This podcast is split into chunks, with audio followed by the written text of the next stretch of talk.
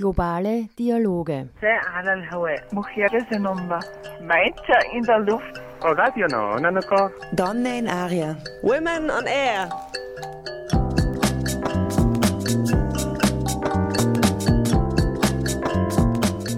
Immer abrufbar auf www.noso.at.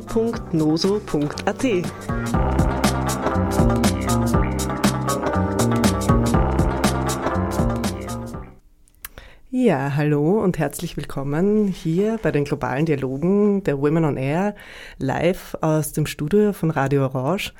Ich bin Claudia Dalbianco und darf euch heute herzlich begrüßen. Äh, die globalen Dialoge sind jetzt seit Juni immer, haben einen neuen Sendeplatz, sind immer dienstags von 19 bis 20 Uhr zu hören. Genau. Ähm, schön, dass ihr alle dabei seid heute. Ähm, ich habe hier bei mir im Studio Mirabel Eckert sitzen. Hallo. Hi, hallo, danke fürs Kommen. Und auch Andrea Zellinker. Hey. Hey, hallo. Ähm, ja, herzlich willkommen, ihr beide. Ähm, Mirabel Eckert macht gerade ein Praktikum bei der Frauensolidarität. Das ist eine feministisch-entwicklungspolitische äh, NGO, die den Sitz in Wien hat. Ähm, und Andrea Zellinker ist Redakteurin von der Zeitschrift Frauensolidarität. Äh, genau, ihr werdet heute auch noch die Stimmen von Jenny Olaya Peikner und von Daniela Morena Alarcon ähm, in der Sendung hören.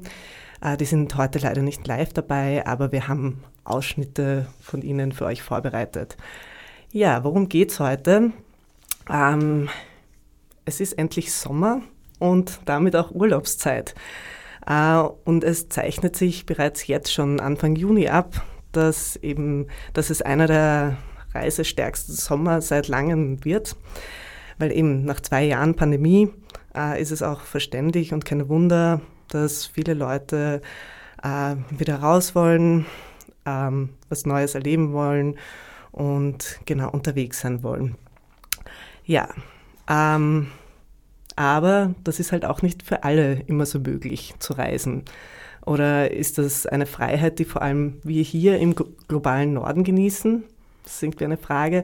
Und welche Form des Reisens gibt es überhaupt alles? Und was hat es zum Beispiel auch mit Freiwillig Freiwilligendiensten und Voluntarismus so auf sich? Also das sind einige und ähm, wir haben noch mehrere Fragen, mit denen wir uns heute äh, in der Sendung und hier im Studio beschäftigen. Äh, warum sprechen wir überhaupt über das Thema?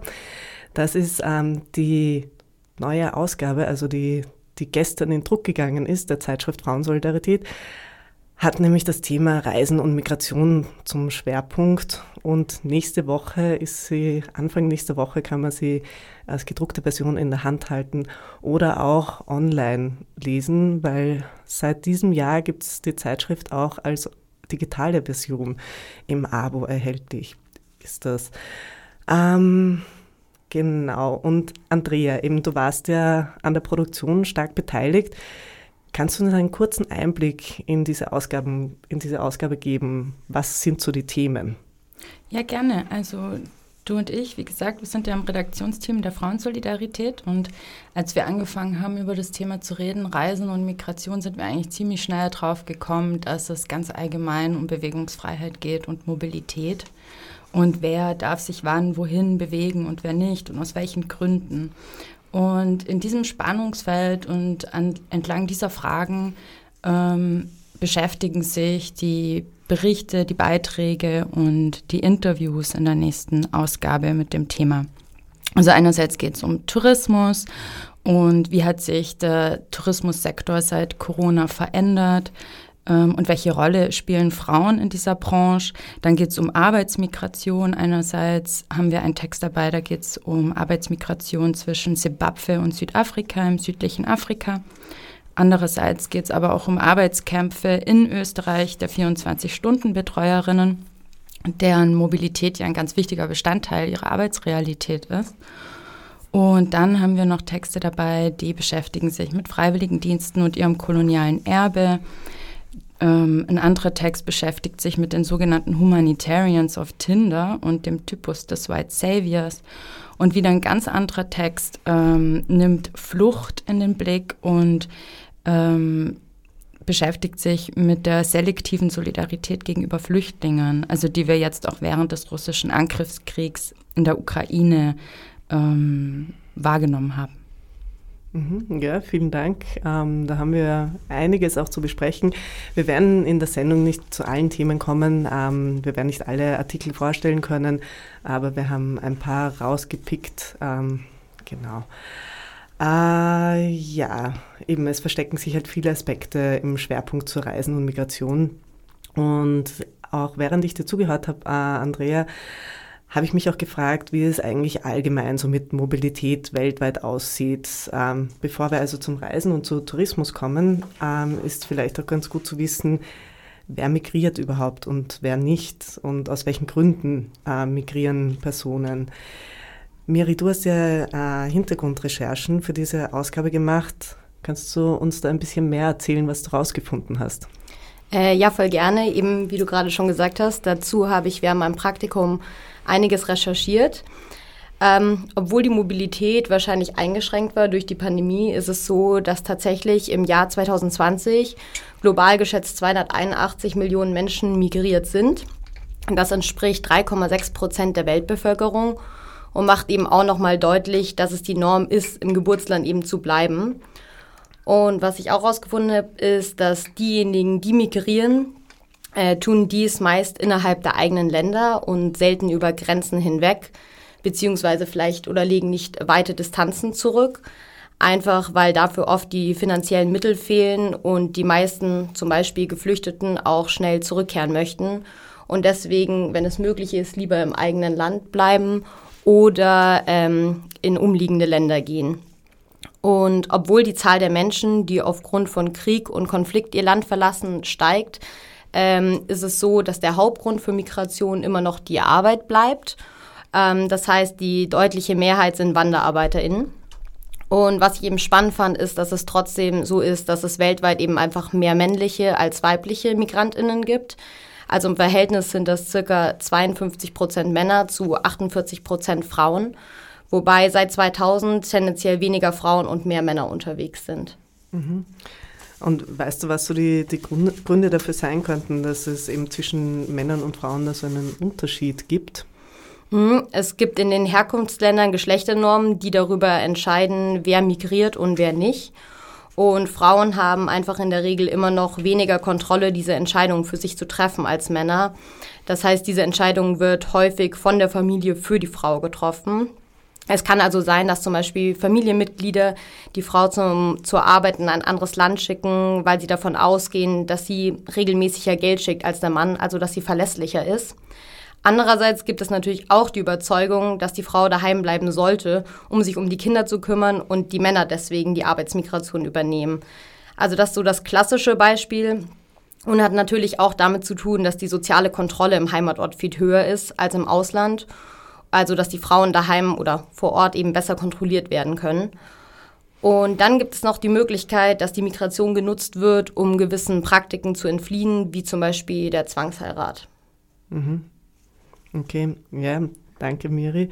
Eh, was du jetzt erzählt hast, macht auch deutlich, wie vielfältig die Gründe sein können, ähm, warum sich Menschen entscheiden, äh, ihren Herkunftsort zu verlassen, ähm, auch wenn das teilweise nur temporär ist. Äh, genau, also es gibt einfach auch gute Gründe, warum sie das tun. Ähm, und auch dass viele überhaupt keine wirkliche Entscheidungsfreiheit haben, ähm, hat das auch jetzt gerade deutlich gemacht, was ähm, es einfach Umstände gibt, die regelrecht dazu zwingen, woanders hinzugehen und auch zum Beispiel woanders zu arbeiten, ähm, eben um ökonomisch überleben zu können oder auch ähm, die eigene körperliche Unversehrtheit zu erhalten.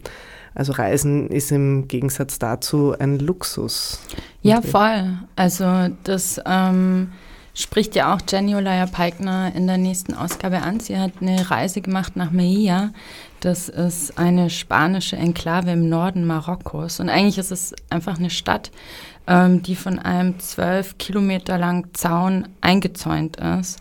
Und wir haben Jenny gefragt, ähm, ob sie uns ein bisschen von ihrer Reise erzählen kann und wie es, ist, wie es ihr dort ergangen ist und was sie so beobachtet hat. Genau, und die erste Frage, die wir gestellt haben, war die, ähm, Was war dein erster Eindruck von Melia, als du dort angekommen bist? Und sie antwortet. Ich war 2017 zum ersten Mal in Melilla. Seit meiner Ankunft schien es ein anderer Ort zu sein als alle, die ich besucht habe. Die eklektische Architektur, das Sprechen in meiner Muttersprache mit Menschen aus einem Land wie Marokko und der heiligen Schein eines kommerziellen Grenzstaat. Alle Elemente wären an sich interessant, attraktiv, wenn sie nicht, und es war buchstäblich, in diesem Raum von 12 Quadratkilometern eingeschlossen und durch den Zaun geschützt wären. Bei diesem letzten Besuch, da die Grenzübergänge noch geschlossen waren, konnte ich den Zaun vom ersten Mal nachzählen, ohne all diesen Fluss und Menschenlärm des ersten Mal. Und es war, als würde ich zum ersten Mal das wahre Gesicht und die wahre Seele Europas sehen, das weiterhin glaubt, dass es weiß, katholisches und ein besserer Mensch ist. Und ich war in den Flüchtlingslagern von Lesbos und Athen. Ja, genau. Wir haben Sie dann auch ähm, weitergefragt, äh, was war denn, was Ihr Eindruck vom Zaun war und wie präsent er im alltäglichen Leben der Stadt ist. Ähm, Sie meint dazu? Der Zaun ist im täglichen Leben so präsent, dass er gesehen und nicht gesehen wird. Es ist wie das Meer oder der Berg. Es wird Teil der Landschaft. Erst wenn es nach seiner Existenz gefragt wird, wird seine politische Dimension wiederhergestellt.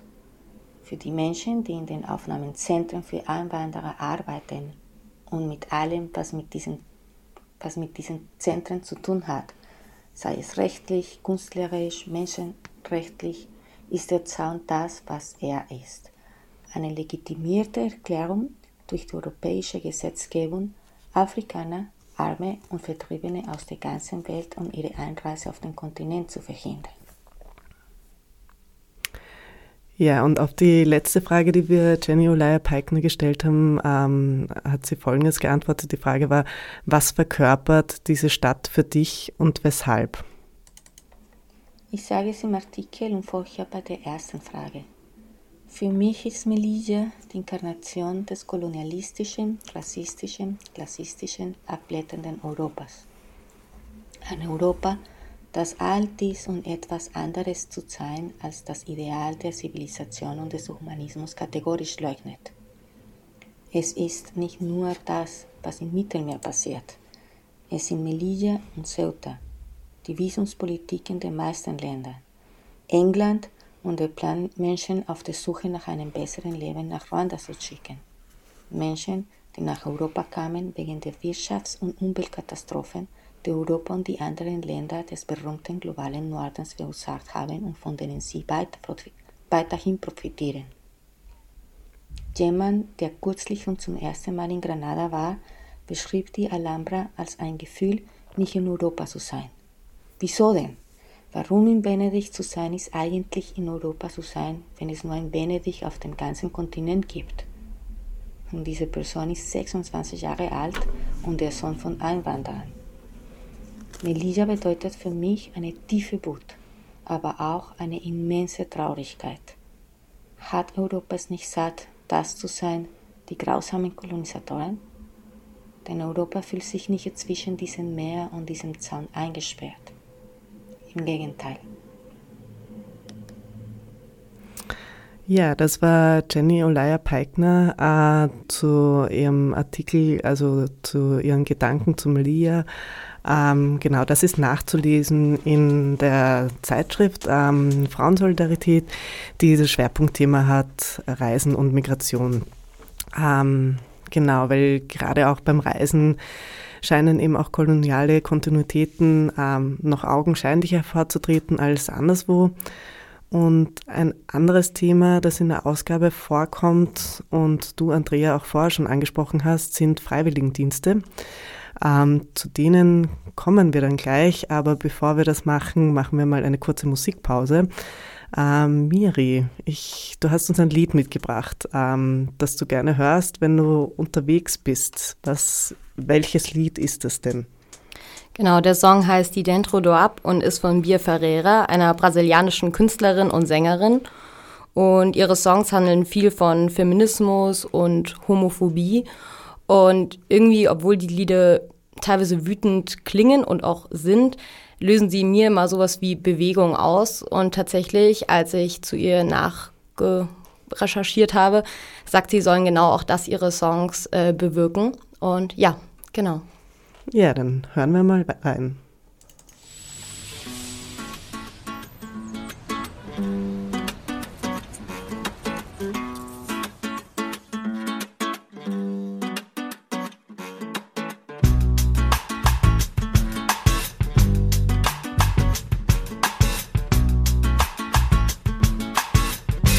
De dentro da que é de esquerda, feminista, defende as mulheres. Posta lá que é vadia, que pode chamar de puta. Sua fala nem condiz com a sua conduta. Vai pro rolê com o carro que ganhou do pai pra você ver. Não sabe o que é trabalho quer ir lá dizer. Quem tem sobre a luta de classe, eu só sugiro que cê se abaixe. Porque meu tiro é certo e vai chegar direto na sua hipocrisia. O papo é reto, eu vou te perguntar, cê me responde se cê aguentar. Guria. Quantas vezes você correu atrás de um busão pra não perder a entrevista? Chega lá e ouvi um. Não insista, a vaga já foi preenchida, viu? É que você não se encaixa no nosso perfil. Quantas vezes você saiu do seu apartamento? Chegou no térreo com um prato de alimento. Pra tia que tava trampando no sinal pra sustentar os quatro filhos. Já tá passando mal de fome. Quando foi que você parou pra perguntar o nome? E pra falar sobre seu ativismo? Quando foi que você pisou numa favela pra falar sobre seu feminismo? Sempre deixando pra amanhã, deixando pra amanhã. Miliano que vocês estão queimando no sutiã. Sempre deixando pra amanhã, deixando pra amanhã. Miliano que vocês estão queimando no sutiã. Sempre deixando pra amanhã, deixando pra amanhã. Miliano que vocês estão queimando no sutiã. Sempre deixando pra amanhã. E nós, as mulher preta, nós só serve pra você mamar na teta. Ama de leite dos brancos. Sua avó não hesitou quando mandou a minha lá pro tronco. Ê, oh, oh,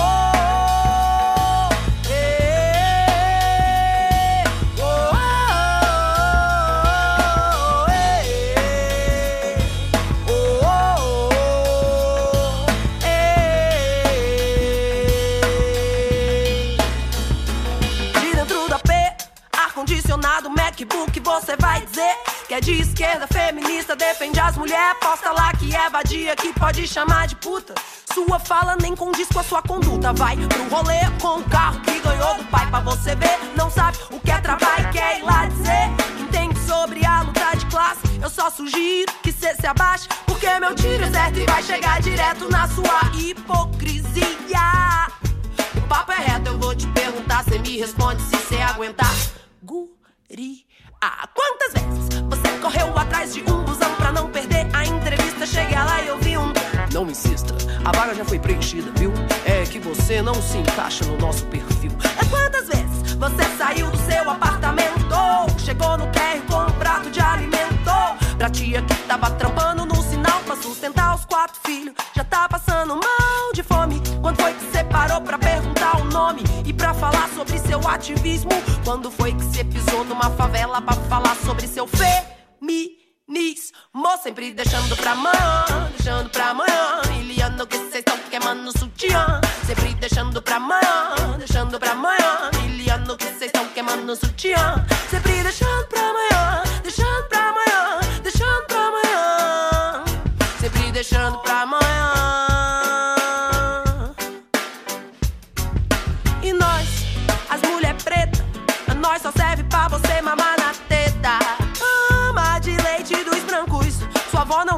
hesitou quando mandou a minha lá pro tronco.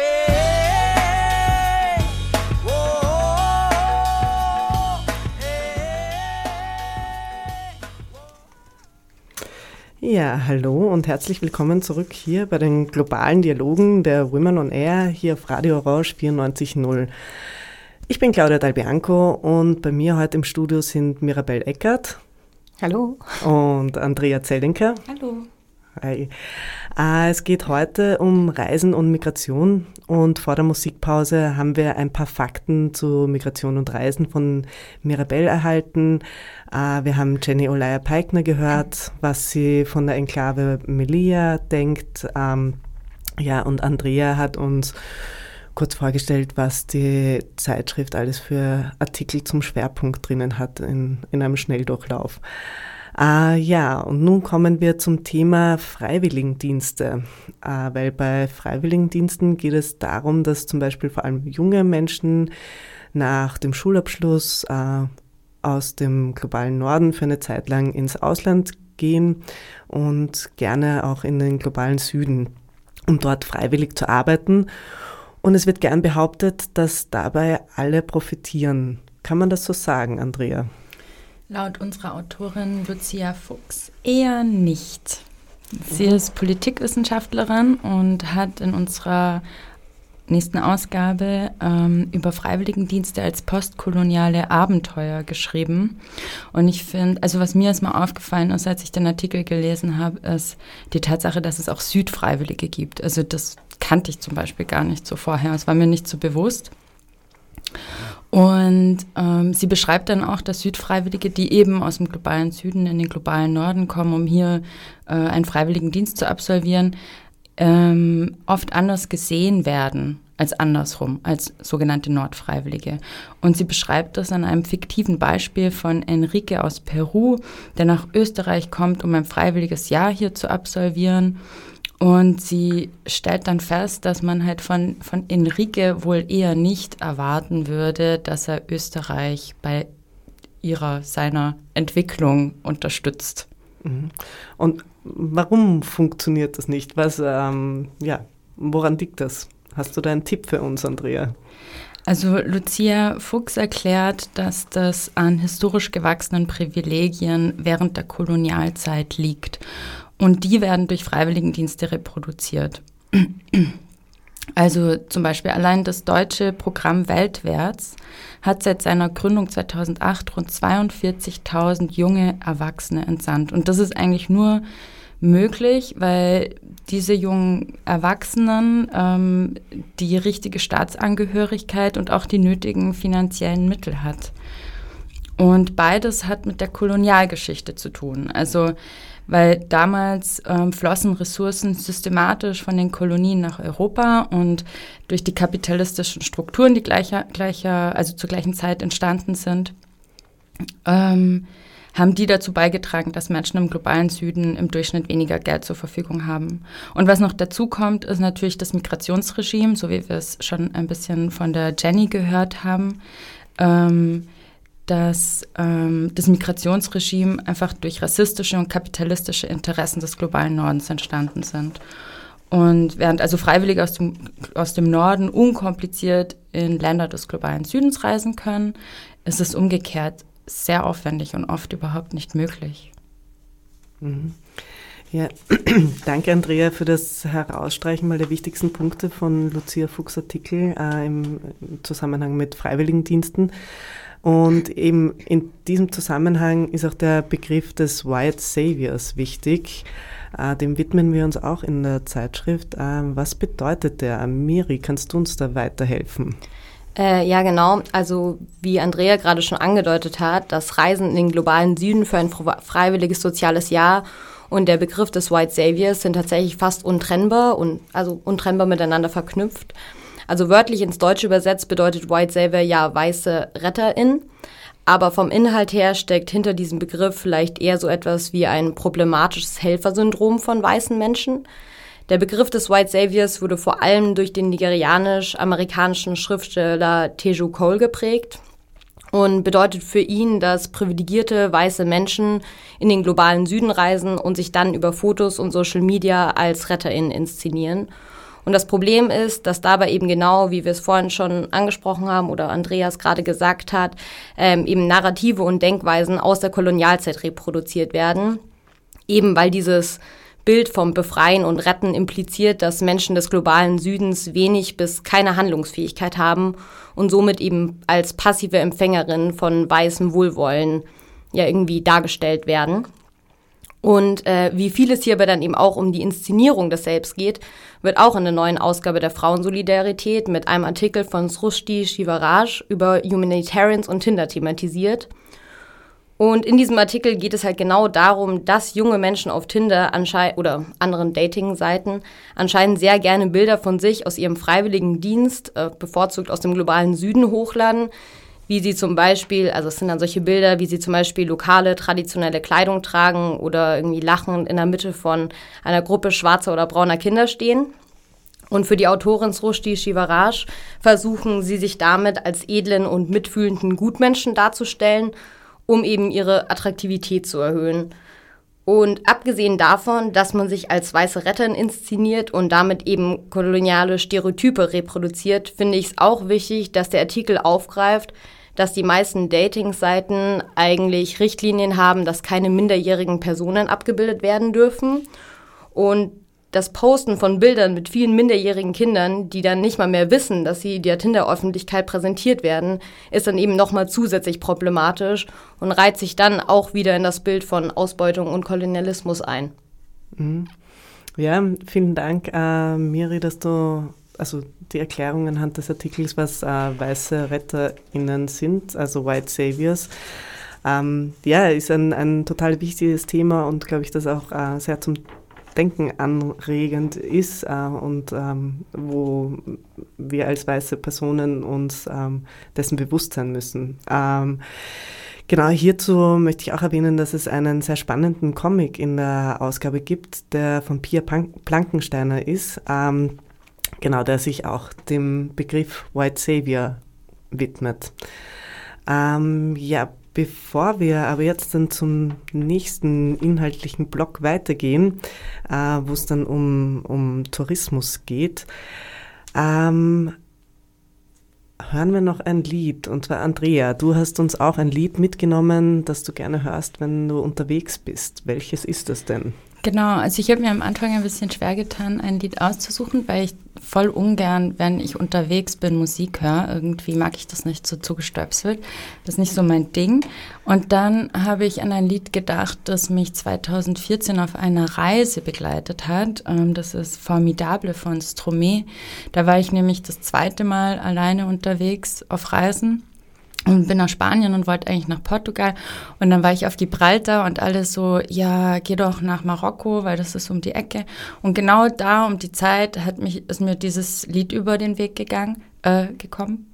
Und, ähm, und das hat mich dann die ganze Reise begleitet. Also bis hin zu einer Marokkanerin, die an einem Abend das ganze Lied mir vorgesungen hat. Und das war irgendwie ein besonderer Moment und deswegen habe ich das mitgebracht. Ja, dann hören wir gleich einmal rein.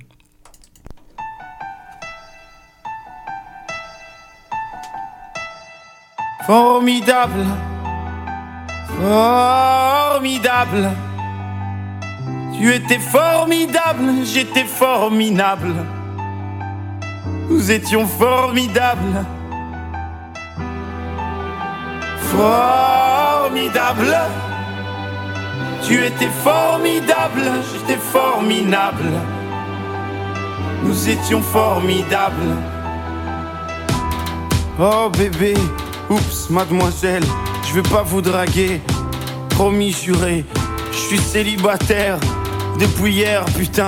Je peux pas faire d'enfant et bon, c'est pas, hé, reviens, 5 minutes quoi.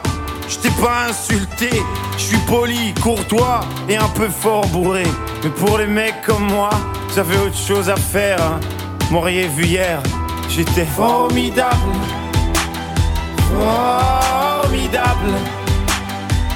Tu étais formidable, j'étais formidable. Nous étions formidables. Formidable.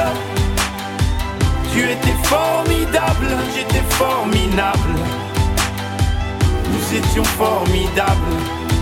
Oh, tu t'es regardé, tu te crois beau parce que tu t'es marié. Mais c'est qu'un anneau, mec t'emballe pas. Elle va te larguer comme elles le font chaque fois. Et puis l'autre fille, tu lui en as parlé. Si tu veux, je lui dis, comme ça c'est réglé. Et au petit aussi, enfin si vous en avez. Attends trois ans, sept ans et là vous verrez si c'est formidable. Formidable. Tu étais formidable, j'étais formidable. Nous étions formidables. Formidable. Tu étais formidable, j'étais formidable. Nous étions formidables. Hé petite, un pardon petit. Tu sais dans la vie, y a ni méchant ni gentil.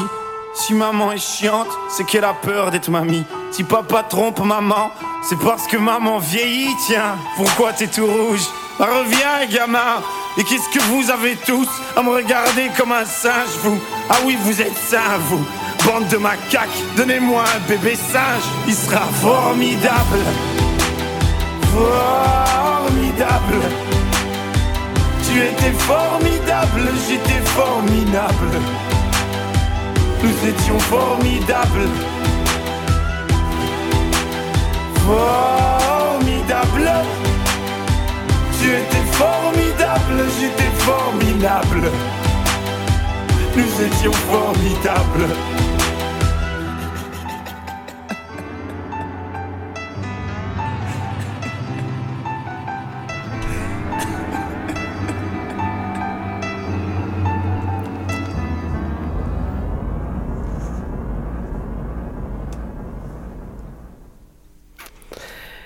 Ja, hallo und herzlich willkommen zurück bei den globalen Dialogen der Women on, Air. Am Mikrofon für euch sind Claudia Dalbianco, Mirabel Eckert und Andrea Zelinka. Ja, wir haben gerade über koloniale Kontinuitäten, Privilegien, Freiwilligendienste und White Savior geredet. Jetzt widmen wir uns dem Thema, wie Corona die Tourismusbranche geändert hat. Ähm, hierfür habe ich ein Interview mit der Gender- und Tourismusexpertin Daniela Moreno Alarcon geführt und für euch einen kurzen Beitrag zusammengestellt. Ähm, ja, jetzt hören wir uns den einmal an.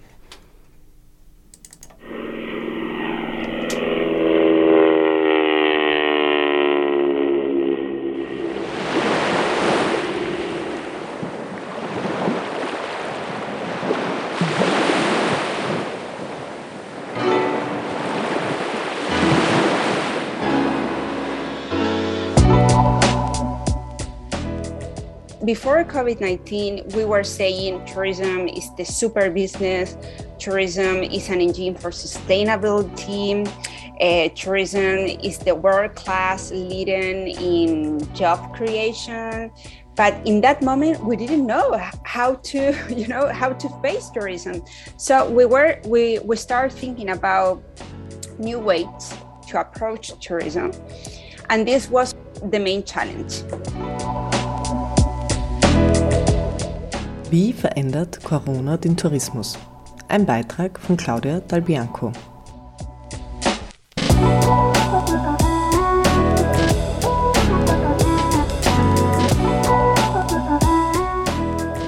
Vor der Pandemie lautete der Tenor, dass Tourismus neue Verdienstmöglichkeiten in strukturschwachen Regionen bietet und sich trotz Rezension und Krisen zum weltweit führenden Wirtschaftszweig entwickelt hat.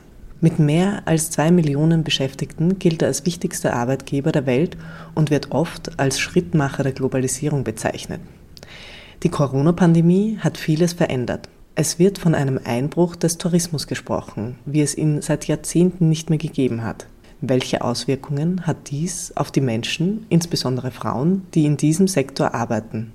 The loss of employment, it was awful for so many people around the world. I mean, many jobs disappeared disappear overnight, just like that. I mean, you cannot even imagine. You know, in November, I was in Cabo Verde working with the World Bank, and 80% of the job that was lost during the pandemic was in the tourism sector.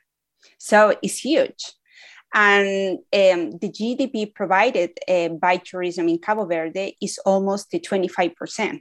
So, as you can imagine, the vast majority of people without any job is coming from tourism. And women uh, are the vast majority of the workers globally. 54% of the people working in tourism are women. So die Gender- und Tourismusexpertin Daniela Moreno Alarcón. Es arbeiten viele Frauen im Tourismussektor unter schlechten Arbeitsbedingungen. Welche Jobs haben vor allem Frauen?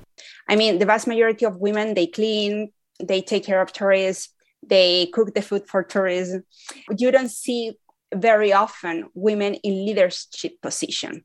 So all these struggles that we were facing before COVID-19 now are even more important than before. Abgesehen von den Positionen, die Frauen im Tourismus einnehmen, gibt es weitere Aspekte, die vor allem Frauen betreffen. Oft passiert die Arbeit im Tourismus informell. Das bedeutet, es gibt keine offiziellen Arbeitsverträge und die damit verbundenen Sozialleistungen. Laut Alarcon hat es vor Corona niemand interessiert, dass sehr viele im informellen Sektor arbeiteten. Aber Lockdowns haben gezeigt, dass das Einkommen der Personen auf einmal wegfällt und sie keine Rechte auf Unterstützung haben. 75% of the people working in tourism in Central America are working in the informal economy. So it was completely insane not be aware about this. And 90% of these people are women, you know, and they and they go they work on the street with the children. They don't have sanitary facilities. They don't of course they don't have working conditions. They don't access to social security. They suffer violence harassment. They have a lot a lot of um, um, the environment is very dangerous for them sometimes. Informalität betrifft also viele Frauen. Die Problemstellung hat die Pandemie verdeutlicht. Wie kann aber nun diese Situation verändert werden? Now everybody realizes how important is the informal economy sector eh, in tourism. Now they don't know how to tackle this issue. So for that reason, we are doing the impossible to access to to all these women working in the formal economy sector in tourism because sometimes they feel afraid to talk you know because it's supposed that you are doing an illegal activity. But it's not illegal you know it's like okay you are there we have to help you you know? And one of the main um, priorities that we have now first of first is to identify from a description description point of view is to really understand the situation of women in the informal economy sector in tourism and then how can we support them. Was den informellen Sektor angeht, wird durch Analysen versucht, die Situation zu verbessern. Corona hat aber auch ein anderes Problemfeld deutlich gemacht. Gender-based violence, also Gewalt, die sich gegen eine Person aufgrund ihres Geschlechts richtet. Gender-based violence in tourism, that is like uh, is is going to be a priority. We are pushing the agenda to put at the core of tourist development this issue, because if you, if you don't include gender-based violence, tourism is not going to be sustainable. That's it. I mean, because women first they are getting the jobs in tourism, but based, gender-based violence is there in their houses, in the in the in their work. Uh, when they have to face some tourists. So gender-based violence is a is very is an essential topic in tourism. Nicht nur häusliche Gewalt hat zugenommen, sondern auch Gewalt im Tourismussektor wurde durch Corona sichtbarer. Welche Rolle spielen da TouristInnen bei Gewalt? Beziehungsweise was muss beachtet werden, um Gewalt zu reduzieren? Uh, the tourists, they are in some point more aware about sustainability, about responsibility. Uh, they want to feel safe in the places as well.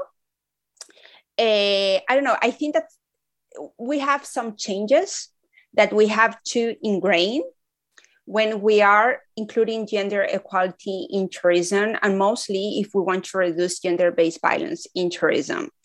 Ein Bereich, der von Tourismus nicht wegzudenken ist, ist Sextourismus. Wie ist das aber mit Social Distancing möglich? The um, online sexual exploitation increase a lot. Um, is everything is happening online? You don't know what what are the actually we still we don't know what are the consequences.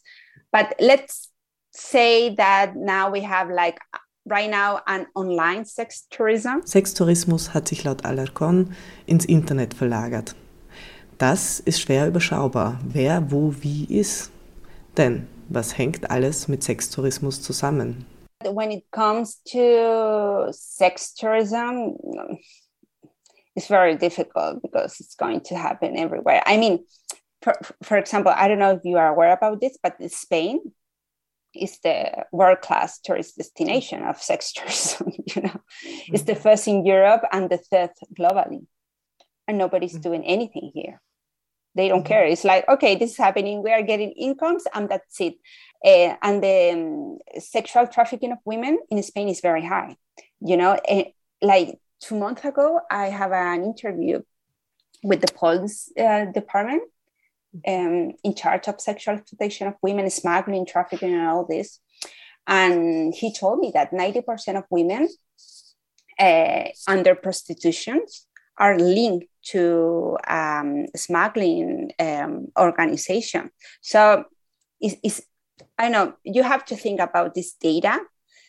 And then you have the data that sex tourism is very relevant for these countries and then you have another data that 40% of men in Spain pay for sex.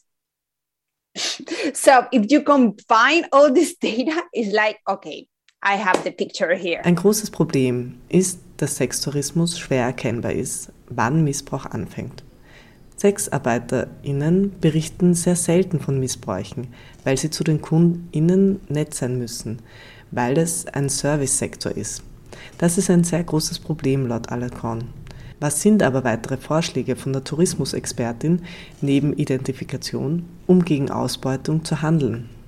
And, and, the, and another recommendation is to include uh, gender-based violence standards in policymaking, in the tourist accreditation system, from a marketing point of view, because one of the main uh, reasons why this is happening is because marketing is very sexist, it's awful, Die Werbung, was Reiseziele angeht, sollte sich ändern, damit nicht mit Klischees gearbeitet wird und Gender-Based Violence Standards sollten in die Politik mit einbezogen werden. Es gibt die nachhaltigen Entwicklungsziele, also die SDGs, die ein gutes Leben für alle schaffen sollen. Und das Motto ist Leave no one behind. Steckt Tourismus in diesen Zielen? Gender responsive tourism as a concept should be in every SDGs, in all the SDGs. Tourismus sollte also in den Zielen drinnen sein, ist aber noch nicht explizit erwähnt. Aber was ist mit Gender Responsive Tourism überhaupt gemeint?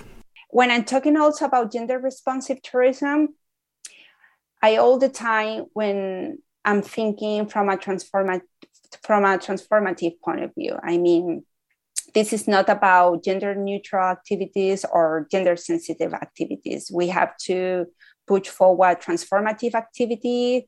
If you don't include feminism in a gender equality kind of work, you are going to have a very bad uh, product. I mean, because feminism gave us like the theory, the, the transformative lens to really understand what is happening. This is not about how many women are cooking, how many men are cooking. No, this is not about this. It's about taking the, um, the context and transform it. And feminism is the only way to do that because we have the knowledge. Because when you study feminism, my PhD was on feminism, it's like your brain is changing as well. I mean, you realize about your own uh, mistake, your own vision of the world, and you change as a person. If you don't pass through that process, you're not going to be able to carry out a gender uh, a gender uh, analysis or to create recommendations to reduce gender inequality in tourism, right? Daniela Alarcon plädiert für einen transformativen Ansatz. Das heißt, Tourismus muss neu gedacht werden. Feministische Denkweisen helfen enorm, das zu ermöglichen. Deshalb meint sie, dass auch auf feministischen Agenten Tourismus mehr Priorität gegeben werden soll. Denn wie Daniela Alarcon ausgeführt hat, im Tourismussektor arbeiten sehr viele Frauen, vor allem im informellen Sektor. Gewalt gegen Frauen existiert. Es gibt also Agenten, zu denen Feminismen viel beitragen können. Die Tourismusbranche muss sich ändern und Gender Equality mit einbeziehen. I don't know if we are talking about a new tourism right now, but for sure, the kind of tourism after COVID 19 must be gender responsive. It's the only way because now we have more information. We are doing a very global kind of work. Die Pandemie, obwohl sie vieles verschlimmert hat, kann auch als Chance gesehen werden. Denn eines ist klar, die Auswirkungen durch Corona treffen alle weltweit und Systeme können und müssen sich ändern.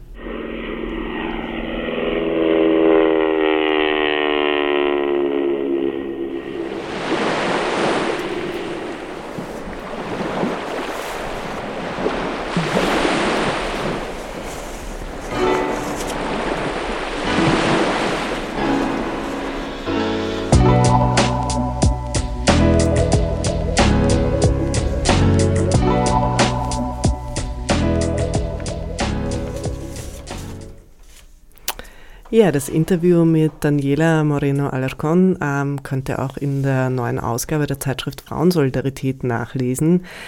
Es gibt noch viele weitere spannende Artikel in dieser Ausgabe zum Thema Migration und Reisen. Und jetzt wollte ich aber noch von Miri und Andrea wissen, welche Gedanken zu dem Thema nehmt ihr, also zum Thema Reisen und Migration, nehmt ihr mit in den Sommer? Ähm, Andrea, bitte. Was sind deine Gedanken? Ähm, also ich glaube, ähm, nach dem, was wir alles so besprochen haben, mm, ist mir jetzt halt nochmal wieder bewusst, ähm, dass ich halt Privilegien habe zum Beispiel. Und ich glaube, was wir auch versucht haben mit der Sendung oder auch mit der Zeitschrift und diese Themen anzusprechen, da geht es ja nicht darum, dass man nicht reisen soll, sondern ähm, es geht darum, äh, zum Denken anzuregen und eben auch zu hinterfragen, wenn man auf Reisen geht, ähm, wer wohin reisen kann und unter welchen Bedingungen das möglich ist. Und, und dann kann man ja trotzdem eben irgendwo hin und eine gute Zeit haben, weil Reisende ja oft auch eine wichtige Einkommensquelle sind äh, für Leute. Aber ich glaube, für mich ist der Hauptpunkt, dass man halt einfach bewusst ist, ähm, wie man selber in der Welt steht, ähm, was man selber für Privilegien hat und ähm, halt auch so bewusst durch die Welt zu gehen. Mhm. Dankeschön. Ja, Miri, was nimmst du in den Sommer mit? Welche Gedanken? Ja, also erstmal finde ich eigentlich auch, wie Andrea gemeint hat, es regt einfach unglaublich dazu an, nochmal selbst darüber nachzudenken und seine eigenen Privilegien irgendwie zu hinterfragen. Ähm, aber auch gerade nochmal, wie wir im Interview gehört haben, ist es einfach so, so schöne Seiten der Tourismus hat, so hat er eben auch problematische. Und ich finde, auch das ist das klar, auch ich freue mich mega auf den Sommerurlaub, aber vielleicht ist es einfach auch wichtig, auch diese problematischen Sachen ein bisschen im Hinterkopf zu haben und ich fand gerade ganz schön im Interview, hat sie gesagt, ähm, als sie sich angefangen hat, mit Feminismus zu beschäftigen, hat sie sich nicht nur ihr Blick auf die Thematik geändert, sondern auch sie hat sich verändert. Und so habe ich mir gerade gedacht, ist vielleicht bei mir auch ein bisschen dann mit Tourismus, dass es nicht heißt, dass man nicht mehr reisen gehen kann, soll, sondern ganz im Gegenteil. Aber vielleicht, dass man irgendwie, je mehr man über Reisen, wohin reist man, wie reist man, wo übernachtet man, wo isst man und vielleicht, wie stellt man seine Reise dann auch dar? Also, weil wir vorhin gerade über den White Saviorism oder White Savior Komplex gesprochen haben. Und genau, also eigentlich ähnlich wie Andrea gesagt hat, dass man diese Sachen eben einfach nochmal hinterfragt. Und ich glaube, wenn man sich damit mehr beschäftigt, dann ist es eben nicht so, dass man nicht mehr reisen geht, sondern vielleicht einfach auf Reisen einen anderen Blick hat. Und das nehme ich auf jeden Fall aus der Zeitschrift mit. Ja, sehr schön, ähm, dass man da was mitnehmen kann, auch in den Sommer. Ähm, nicht nur Negatives, aber sich eben kolonialen Kontinuitäten ähm, bewusst sein sollte, ähm, sich den Privilegien bewusst äh, ist, die man hat. Ähm, ja, und genau. Ähm, wir haben eben in der Zeitschrift haben wir nicht nur einen Schwerpunkt, sondern es gibt auch immer Querschnittsthemen ähm, die sich auch feministisch entwicklungspolitischen Themen widmen.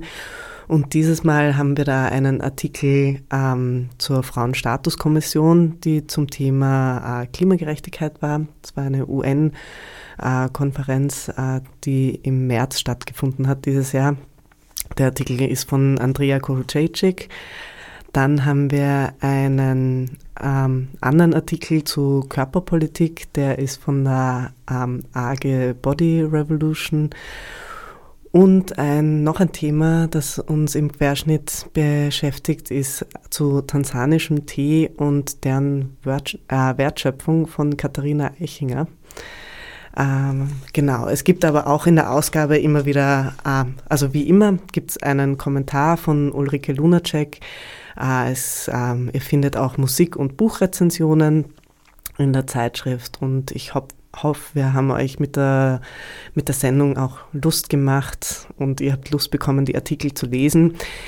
Wo ihr die Zeitschrift herbekommt, erfahrt ihr am besten unter www.frauensolidarität.org. Äh, ich bedanke mich auch ganz herzlich bei Jenny Olaya Peigner, die uns ähm, ihre Statements geschickt hat. Äh, und auch eben bei Daniela Moreno Alarcon, äh, die das Interview mit uns geführt hat, äh, das wir dann auch zusammenschneiden konnten. Und natürlich auch an Mirabel Eckert und Andrea Zellinker fürs Kommen ins Studio. Ja, wir wünschen euch feministisches Rumplanschen und hoffen, ähm, ja, ihr dreht nächste Woche am Dienstag um 19 Uhr wieder auf, wenn es heißt Globale Dialoge der Women on Air, hier auf Radio Orange 94.0. Ähm, einen kleinen Teaser möchte ich euch auch noch geben, ähm, weil wir übers Planschen geredet haben. Das werden wir im Oktober zwar nicht machen, aber die Frauensolidarität feiert dieses Jahr auch ihr 40-jähriges Jubiläum. Das Bestehen und äh, wird am 19. Oktober gibt es am Badeschiff eine Party und auch Save the Date. Genau, Save the Date. Ähm, es wird auch ein Buch präsentiert. Wie wird das Buch heißen, Andrea? Du bist äh, sehr stark beteiligt mit vielen anderen. Ja, das Buch heißt Global Female Futures und wir versammeln in dem Buch äh, weltweite feministische Stimmen zu den verschiedensten Kämpfen, also Umwelt, äh, Wirtschaft, Arbeit, gegen Gewalt, ähm, Reproduktion und das dürft ihr auf keinen Fall verpassen. Genau, also 19. Oktober am Badeschiff. Ähm, ja, wir werden noch weitere Informationen preisgeben. Das heißt, Genau, auf unserer Website www.frauensolidarität.org oder auch auf Instagram oder Facebook ähm, findet ihr Informationen dazu ähm, nach dem Sommer. Ja, und nun, ähm, ich habe euch auch noch ein Musikstück mitgebracht, das ich gerne höre, wenn ich unterwegs bin, also oder genau, das mich irgendwie ähm, ja, an meine Reisezeit äh, erinnert. Äh, und zwar ist das von Mayra Andrade. Ähm, genau, sie ist äh, auf Kuba geboren und zog dann, also, und ihre Eltern sind aus den Kapverden. Sie zog dann auch wieder auf die Kapverde und dann ähm, hat sie auch in Senegal, Angola, Deutschland, Frankreich und Ghana gelebt. Ähm, genau, und ich mag einfach ihre Musik sehr gerne. Also viel Vergnügen damit.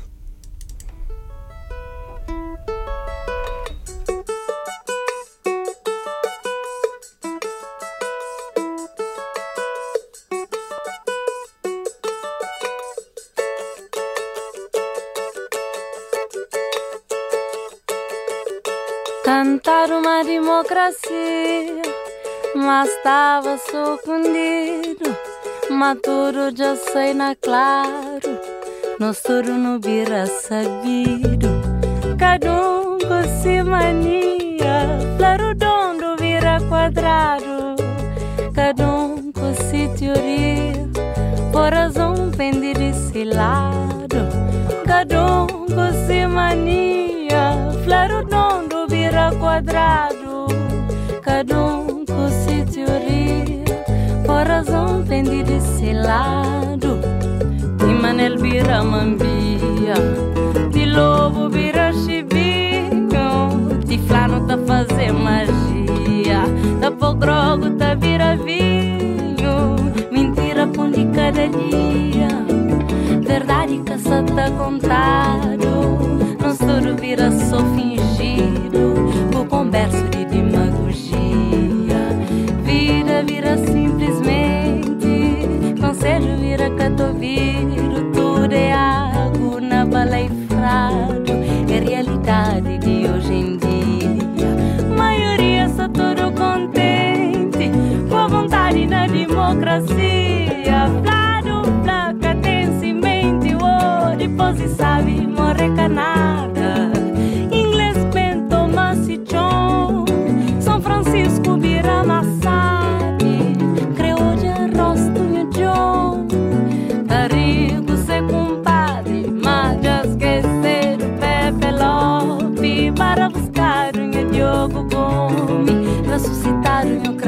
Fica canta com cheiro e nasce a come. Ali vem tempo de tarde, meu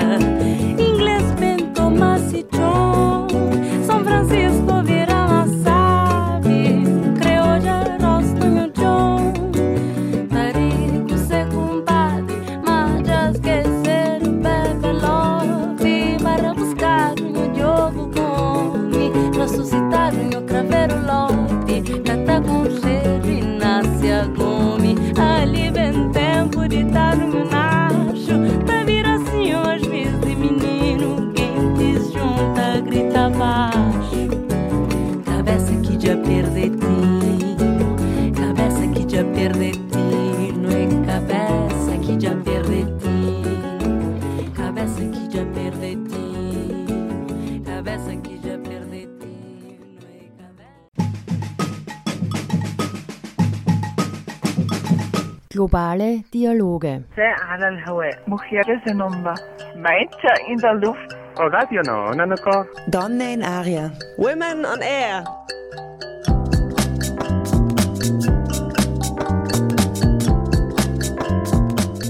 Immer abrufbar auf www.noso.at.